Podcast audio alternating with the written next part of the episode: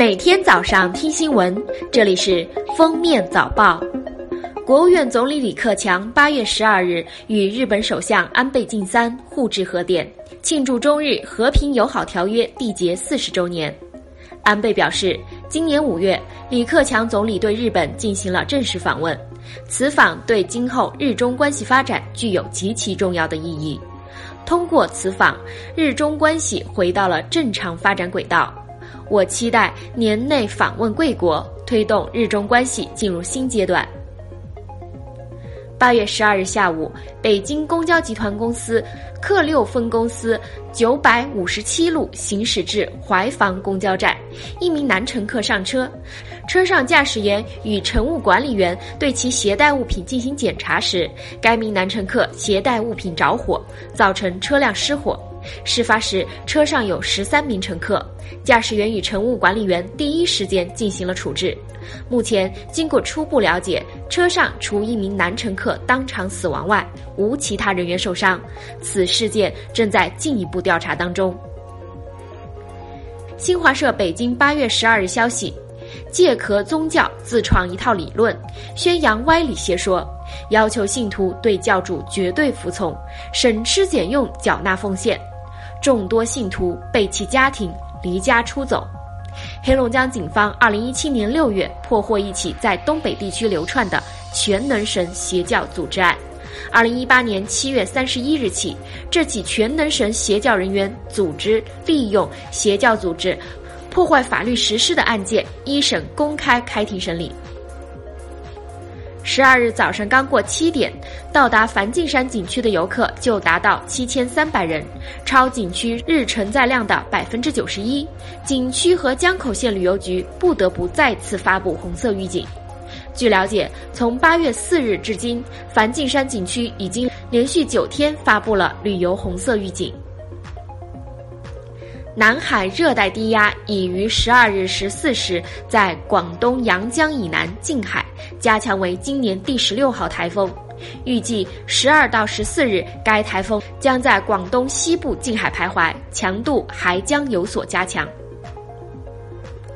台湾地区领导人蔡英文十二日启程前往中南美洲的巴拉圭和伯利兹，进行九天八夜的访问。期间将过境美国洛杉矶和休斯敦，届时将有乔宴，并与美国政界人士会谈。据台媒上报独家报道，为了抗议蔡英文过境美国，有大陆侨胞和国民党在美组织已经租用了一架小飞机，计划在洛杉矶上空拉起一个中国的条幅，以红蓝联手进行抗议。八月十二日，三时五十八分许。杭州绕城高速公路西线北向南附近路段先后发生道路交通事故，涉及三辆大货车和两辆小客车，造成三车烧毁，九人死亡，三人受伤。目前事故正在进一步调查之中。叫车前 App 显示费用为八元。到达目的地后，费用却是十六点零九元。八月十日，一位良心发现的滴滴快车司机告诉记者，有滴滴快车司机使用外挂，也就是一款 App，增加实际费用，可使乘客定位的费用翻倍甚至更多。八月十一日。优酷、爱奇艺、腾讯三大采购方平台联合正午阳光、华彻影视、柠檬影业、慈文传媒、耀客传媒、新力传媒六大影视制作公司联合发表关于抑制不合理片酬、抵制行业不正之风的联合声明，其核心直指演员高片酬。声明表示，即日起执行，每部电影、电视剧。网络视听节目全部演员嘉宾总片酬不得超过制作成本的百分之四十，主要演员片酬不得超过总片酬的百分之七十的最高片酬，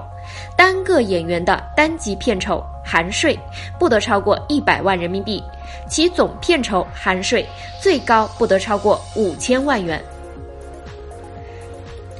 当地时间十二日凌晨，也就是北京时间十三日下午，美国国家航空航天局的帕克太阳探测器在佛罗里达州升空。这个汽车大小的无人探测器耗资十五亿美元，以美国天体物理学家尤金·帕克的姓氏命名。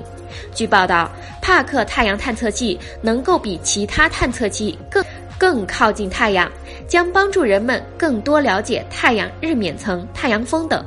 该探测计划预计于二零二五年六月结束，为期七年。据英国《卫报》报道，巴西独立公安论坛的最新数据显示，二零一七年共有六万三千八百八十人被杀，死亡人数比上年增加了百分之三，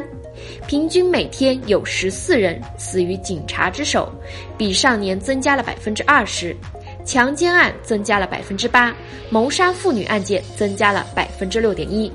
论坛主任说，这是一个毁灭性的情景。由于过时的法律和警察程序以及有组织犯罪的增长，杀人案件的数字已经恶化。去年下半年到今年上半年，苹果公司爆出了降速门丑闻，在全球闹得沸沸扬扬。单是在美国地区，苹果遭遇了六十一宗消费者诉讼。据外媒最新消息，苹果最近已经开始处理这些诉讼，并要求法庭撤销原告的诉讼。降速门是苹果公司诞生以来最大规模的消费者差评事件，全球许多国家发生了消费者诉讼。此外，多国政府监管部门也启动了对苹果的调查。